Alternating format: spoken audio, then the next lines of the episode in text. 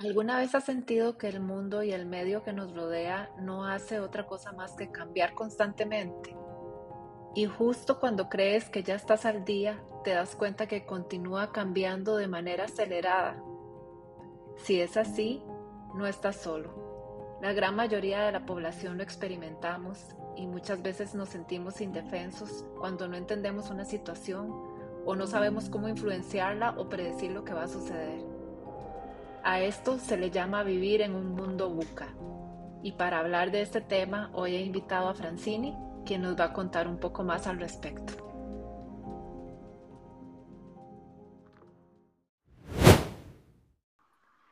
Hola Francini, muchas gracias por estar acá hoy. Gracias a ti, Debbie, por el tiempo y por la oportunidad. Encantada de tenerte por acá. Bueno, Francini, quisiera que empezáramos hoy con que nos contaras un poco sobre vos, de dónde sos, a qué te dedicas. Claro que sí. Em, bueno, yo soy alajuelense de toda la vida aquí en Costa Rica. Em, soy ingeniera en sistemas, eh, graduada de, de ULACIT.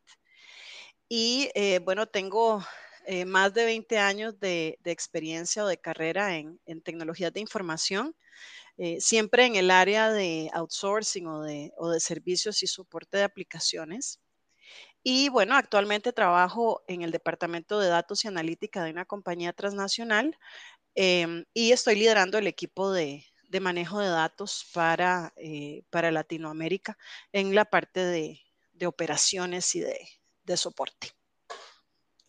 Bueno, para contarle un poco acá a la audiencia, eh, de casualidad, Francine y yo trabajamos en la misma compañía y la razón por la que te invité, Francini, y para compartirles un poco a los que nos escuchan, es porque hace algunas semanas estuve en una presentación que hiciste acerca de cómo liderar en un mundo buca y me gustó muchísimo cómo abordaste el tema. Además que yo no conocía el concepto de mundo buca, es V-U-C-A. Entonces, eh, cuando alguien se refiere al mundo buca o a una situación buca, ¿qué quiere decir con esto, Francine? Claro que sí. Em, eh, también fue un término nuevo para mí. Lo encontré eh, por ahí leyendo un libro de un eh, experto en tecnología. el libro se llama Winning in the Digital Age, por si a alguien le interesa. Pero el, término no es tan nuevo. Básicamente, BUCA, por sus siglas en inglés, es un acrónimo, ¿verdad? Es eh, volatilidad, incertidumbre, complejidad y ambigüedad.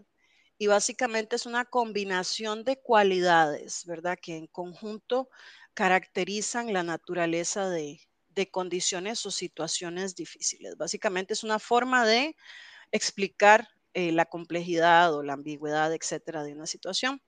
Em, el, acrónimo fue desarrollado por allá de los 80 por el, Colegio de Guerra del, Ejército de los Estados Unidos.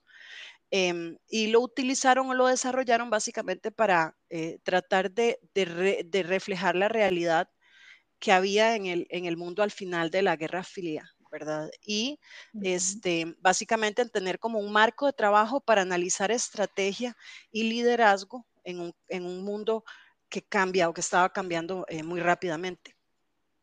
Posteriormente, por allá de, finales de los 2000, se incorporó en los entrenamientos de liderazgo y de gerencia en, diversas este, compañías y demás. Y bueno, así es como llega hasta nosotros más reciente y más fuertemente por el tema de la pandemia de, del COVID-19. Ok, entendido. Y entonces me dices que buca significa volatilidad, incertidumbre, complejidad y ambigüedad, ¿correcto? Correcto, correcto. Em, cuando hablamos de volatilidad, eh, básicamente estamos hablando de estar sujetos a cambios frecuentes, rápidos y significativos. Por ejemplo, ¿verdad? En un mercado volátil, donde los precios de los productos básicos pueden subir o bajar considerablemente en un corto periodo de tiempo. Y creo que aquí los costarricenses lo vivimos con, por ejemplo, el precio de la gasolina, ¿verdad? Es esa volatilidad que nunca tampoco parece tener este, algún tipo de, predicción, lo que me lleva al segundo punto, que es la incertidumbre, ¿verdad? La, incertidumbre, eh, básicamente en una situación, los acontecimientos y los resultados son impredecibles. Entonces, no sabemos qué va a suceder. Exactamente, es difícil predecir lo que en el pasado era este, predecible, ahora ya no lo es. El tema de la complejidad tiene que ver con que hay una multiplicidad, es decir, yo tengo en el ambiente muchísimas cuestiones y factores, ¿verdad? Y, muchos de esos podrían estar eh, interconectados de manera profunda. Entonces, eh, por ejemplo, una compañía que opera en distintos países, cada país va a tener su forma de operación, su legislación, sus tarifas, incluso su cultura, ¿verdad? Y cada una de estas eh, consideraciones va a estar, va a ser única y diferente. Entonces eso agrega una masa de complejidad fuerte y bueno, para nosotros los empleados de compañías transnacionales la complejidad muchas veces se ve en el simple hecho de las organizaciones, ¿verdad? ¿Qué tan grandes son? ¿Con quién relaciono? ¿Con quién es mi cliente? ¿Quién es mi proveedor a nivel interno, ¿verdad? Todo esto trae complejidades en cómo este, se trabaja en estas compañías. Y finalmente la ambigüedad básicamente es una falta de claridad y, la dificultad de entender exactamente cuál es la situación, ¿verdad? Es como que me pongo unos anteojos que están borrosos, ¿verdad? Están nublados y entonces de repente me es difícil ver con claridad.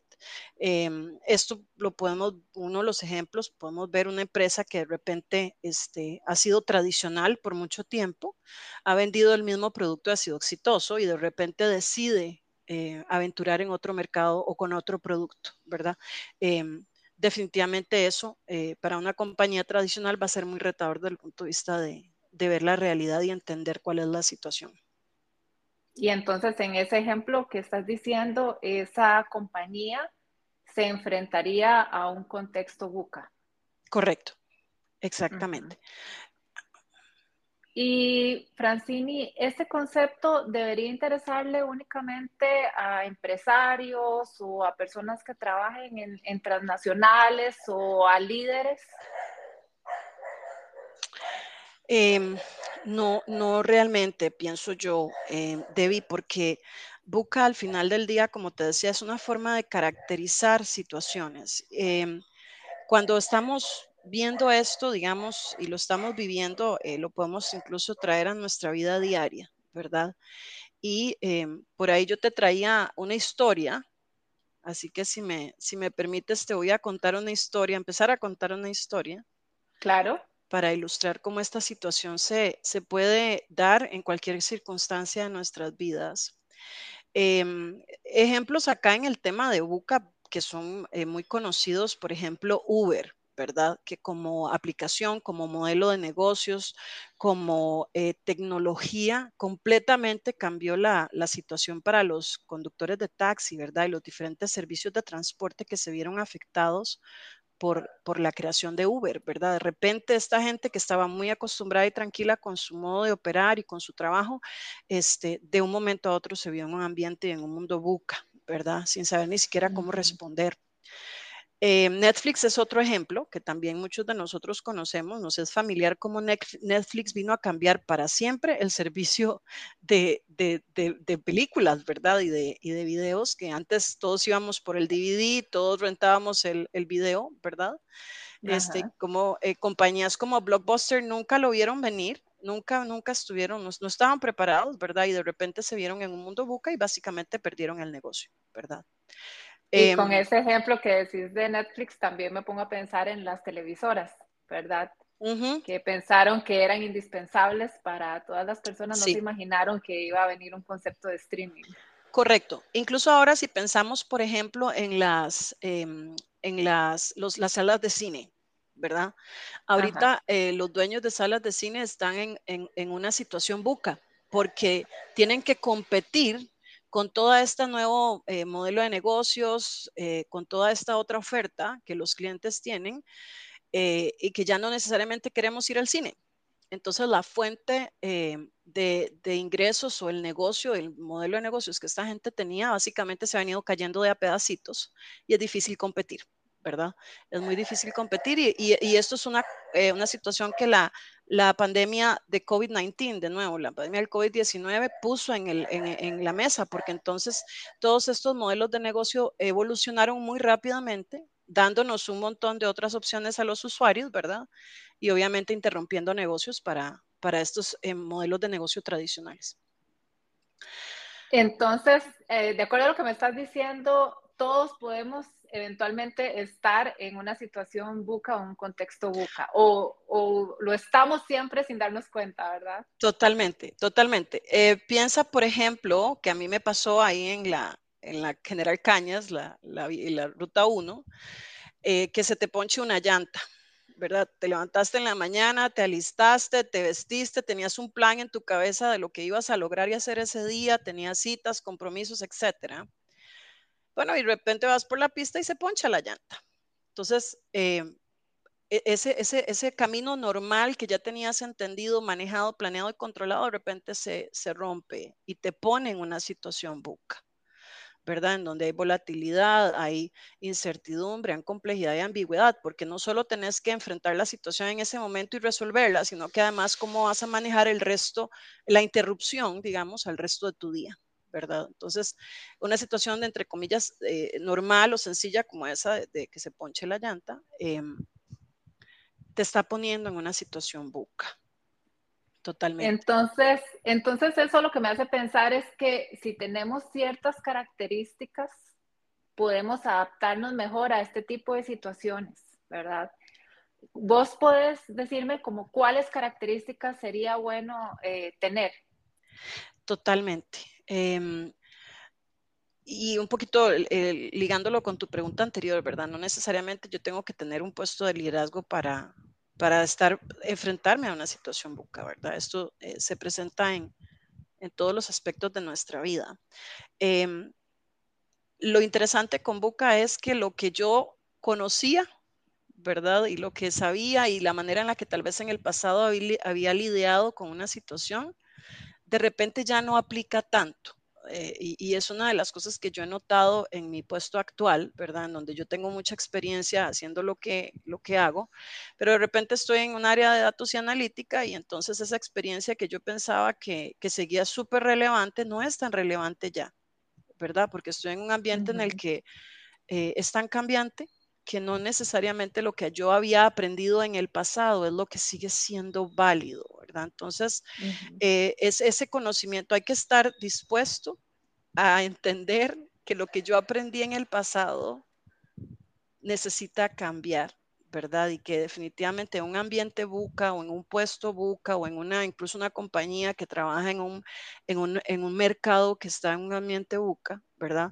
Lo que es tradicional, y la forma en la que manejábamos las cosas antes ya no necesariamente van, van a, aplicar o van a ser tan eficientes para manejar en un ambiente que es, que es eh, turbulento, ¿verdad? Entonces tenemos que principalmente em, las, las, cuatro áreas eh, principales para, para sobrevivir, digo yo, y, y, además no solo sobrevivir, sino ser exitosos en un ambiente buca, es número uno, tener una visión clara, ¿verdad?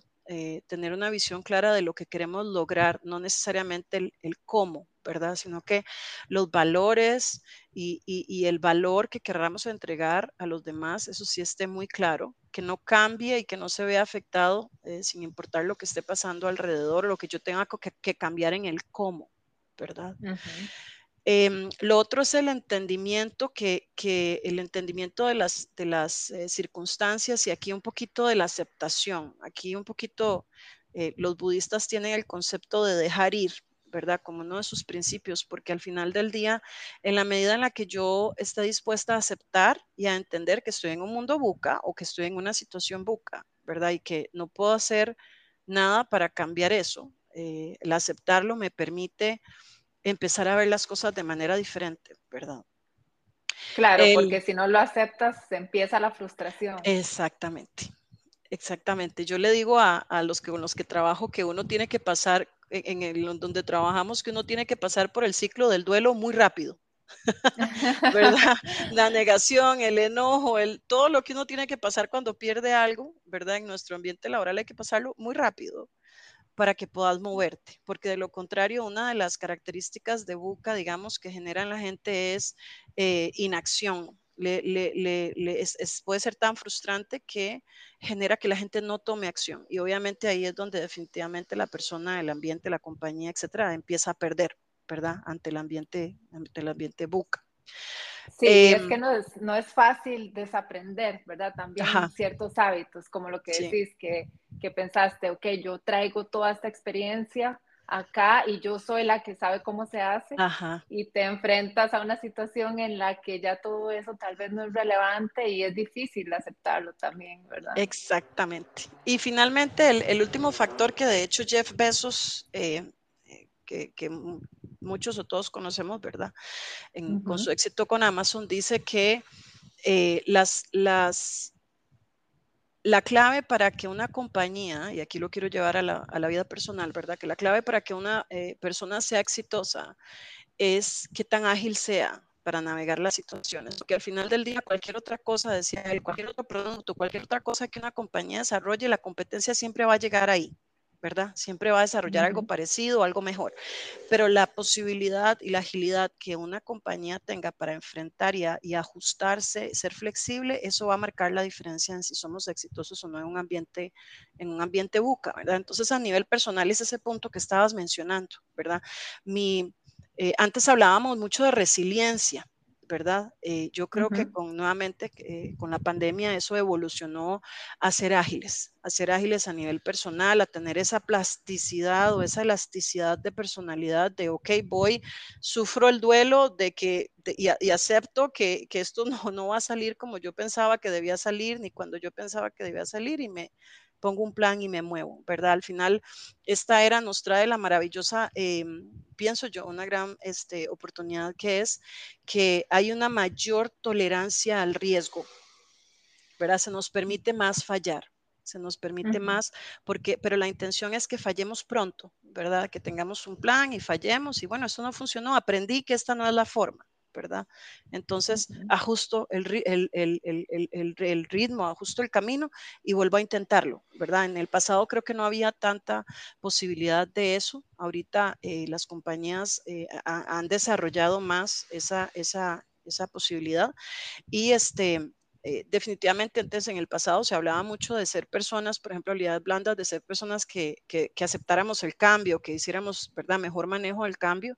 Eh, yo creo que ahora se trata más de esa agilidad y esa elasticidad a nivel de personalidad, de movernos, entender, hacer un plan nuevo y continuar, ¿verdad? Em, otra cosa súper importante acá, eh, Debbie, que quería mencionar también, es que lo importante es nunca ver Buca como un solo. Ese es uno de los grandes errores porque Buca solo junto, los cuatro características, es un gran monstruo. Cada situación, sí, cada situación va a tener más de más vulnerabilidad, menos complejidad o más complejidad, menos ambigüedad, ¿verdad? Siempre es como hay como que, como que separar los factores según la situación en la que estamos trabajando o en la que estamos expuestos y, y, analizar realmente cuál de esas características es la que nos está doliendo más y trabajar en eso, ¿verdad? Porque las cuatro realmente podría ser un tema que no logremos conquistar. Sí, sí, tiene todo el sentido. Y a mí me parece súper interesante porque ya sea que lo veamos del área personal o, del área profesional, eh, si son como cualidades o competencias que nos van a ayudar en, todas las áreas, eh, porque van forjando nuestra personalidad, ¿verdad? Hacia ser personas más flexibles, hacia ser personas que no le temen al cambio, ¿verdad? Eh, en mi experiencia también tengo como como em, algunos testimonios de, personas con las que he trabajado que le temen tanto al cambio, ¿verdad? Porque sienten que ya no van a poder con, las cosas nuevas, que se enciebran, ¿verdad? Y, eso es lo que no nos tiene que pasar. Creo que eso es independiente de la edad, independiente de la cultura. Creo que es una, cuestión de, aprender este tipo de, de, recomendaciones, este tipo de cualidades, eh, pues desarrollarlas y me parece súper válido. Y, y, Francini, eh, esto para los individuos comunes y corrientes, digamos, eh, como yo, que trabajo, que tengo una vida personal, etcétera.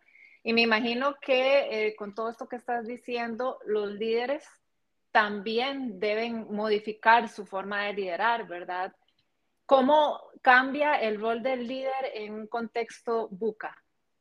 Em, totalmente, Debbie. Em, el, el líder es el responsable muchas veces, por ejemplo, o la mayoría del tiempo de ser el que, el que mantenga la cordura, quisiera decir, ¿verdad? Y el que sea el primero en entender que se está en un ambiente buca, ¿verdad? Y el primero en el tema, eh, por ejemplo, que te decía de, de, ser eh, la, la, cabeza fría que siempre recuerda cuál es la visión, ¿verdad? Nuestra visión, por ejemplo, es ayudar a las familias eh, que tienen bajos recursos para que sus hijos estudien. Ok, esa es la visión de nuestra organización. Eh, no importa lo que pase alrededor y cómo lo hagamos o lo que nos, con lo que nos encontremos, siempre regresamos a la visión. Eso le da sentido y propósito y unión al grupo, ¿verdad? Sin importar la situación, las circunstancias buca que podrían haber alrededor. Em, es, es, un líder también ahorita que, que es, e, está muy enterado de su ambiente. ¿Verdad? Ahora los líderes somos llamados a estar muy enterados, mucho más tal vez que antes en el pasado, de qué está pasando con la competencia, qué está pasando en el ambiente, en la, en, en, la industria en donde estamos trabajando, ¿verdad? Todo eso llama a un líder que esté lo más informado que le sea posible para poder este, obtener más información y reducir un poquito el tema, por ejemplo, de la incertidumbre, ¿verdad? De la falta de, de entendimiento del ambiente. Nuevamente, un líder que es flexible, ¿verdad? Y que se adapta este, rápidamente a lo que hablábamos antes, alguien que, que, tiene esa capacidad de que cuando se enfrenta a una situación diferente de lo que había planeado, ¿verdad? Tiene la capacidad de aceptarlo muy rápido y poner un plan para moverse. Eh, la agilidad, ¿verdad? el tema de la agilidad vuelve eh, aquí al tema del liderazgo, em, es también, son líderes que están llamados a tomar decisiones, ¿verdad? Porque un líder que, que en una situación buca debe tomar una decisión y no la toma, el líder de la par ya la tomó. Y probablemente eso implicó una pérdida, ¿verdad? O un retraso. Eh, y podría significar la diferencia entre el, el ganar o el perder, el seguir o no seguir, es el ejemplo de Blockbuster, ¿verdad? Por ahí el director de, de Blockbuster, la gente de Netflix llegó y le ofreció este, la oportunidad de unirse y, empezar juntos el negocio y él dijo, no, no quiero, no me parece, y hasta ahí llegó su negocio, ¿verdad? Entonces, eh, son líderes que deben tomar decisiones, porque como te digo, eso puede este, eh, marcar la decisión entre, entre el éxito o el fracaso. Y obviamente si, si se toma, nuevamente volviendo al tema del risk, de la tolerancia al riesgo, ¿verdad? Si tomé una decisión y no fue la correcta, eh, lo importante es reajustar el rumbo, ¿verdad? Aprender. Em, aprender y seguir, exacto. Ya no hay, por lo menos en mi experiencia eh, reciente, no hay esa, ese tema del castigo con respecto al, cometer errores, ¿verdad? No, este, definitivamente. Exacto. Y también obviamente son líderes que tienen que mantener a su equipo junto, ¿verdad? porque esa misma frustración que el líder puede tener, eso lo va a tener el equipo, ¿verdad? Y esa ansiedad de qué es lo que está pasando, porque siento que estoy en un ambiente que cambia constantemente, ¿verdad? Y de repente trabajé seis meses en un proyecto solamente para que me digan que no era por ahí por donde íbamos, sino que ahora la dirección es distinta, ¿verdad? Todo eso puede cargar al equipo de manera negativa, así que tiene que ser un, líder que se mantenga muy cerca del equipo, que procure muchísima colaboración, ¿verdad? Y trabajo en equipo. Y me imagino que también un modelo a seguir, ¿verdad? Porque si tienes un equipo el cual liderar, eh, me imagino que estás interesada en que ese equipo desarrolle estas habilidades también. Totalmente, totalmente. Yo siempre he creído que el líder es como la cabeza en el cuerpo, ¿verdad? Eh, los, comportamientos se van a permear, los pensamientos se van a permear hacia el equipo de trabajo, ¿verdad? Entonces, eh, el, líder siempre debe estar muy, eh, muy alto. Y, estos líderes, tanto formales como, como informales, ¿verdad? Porque muchas veces en los equipos tenemos gente que naturalmente se manifiesta como un líder, ¿verdad? Dentro del grupo. Y este, es importante también que esa gente esté conectada con todo esto porque el resto los van a ver, ¿verdad? Y, definitivamente lo que ese líder o esos líderes permeen lo que el equipo va a ver y así se va a comportar y así va a sentir las cosas también, ¿verdad? Em, y bueno, y finalmente otra de las características de los líderes del mundo eh, buca es que tienen, tienen, que ser líderes que están enfocados en el cliente, ¿verdad? Em, es siempre eh, muy importante enfocados en el mundo actual, en cuál es esa experiencia del cliente que queremos ofrecer y que ese sea lo que esté este, o lo que guíe muchas de las decisiones, ¿verdad? Porque de lo contrario podríamos estar tomando decisiones como en el sistema tradicional, ¿verdad? En donde de repente eh, lo que me interesaba más de, eh, repente era si invertía no en la tecnología, ¿verdad? Ahora es si la inversión en esa tecnología va a mejorar la experiencia de, mi cliente. Sí, totalmente, porque sin clientes no, no hay negocio, definitivamente. Exactamente, exactamente, sí. Y sí, de entregar un, valor al fin y al cabo al cliente. Exactamente, exactamente.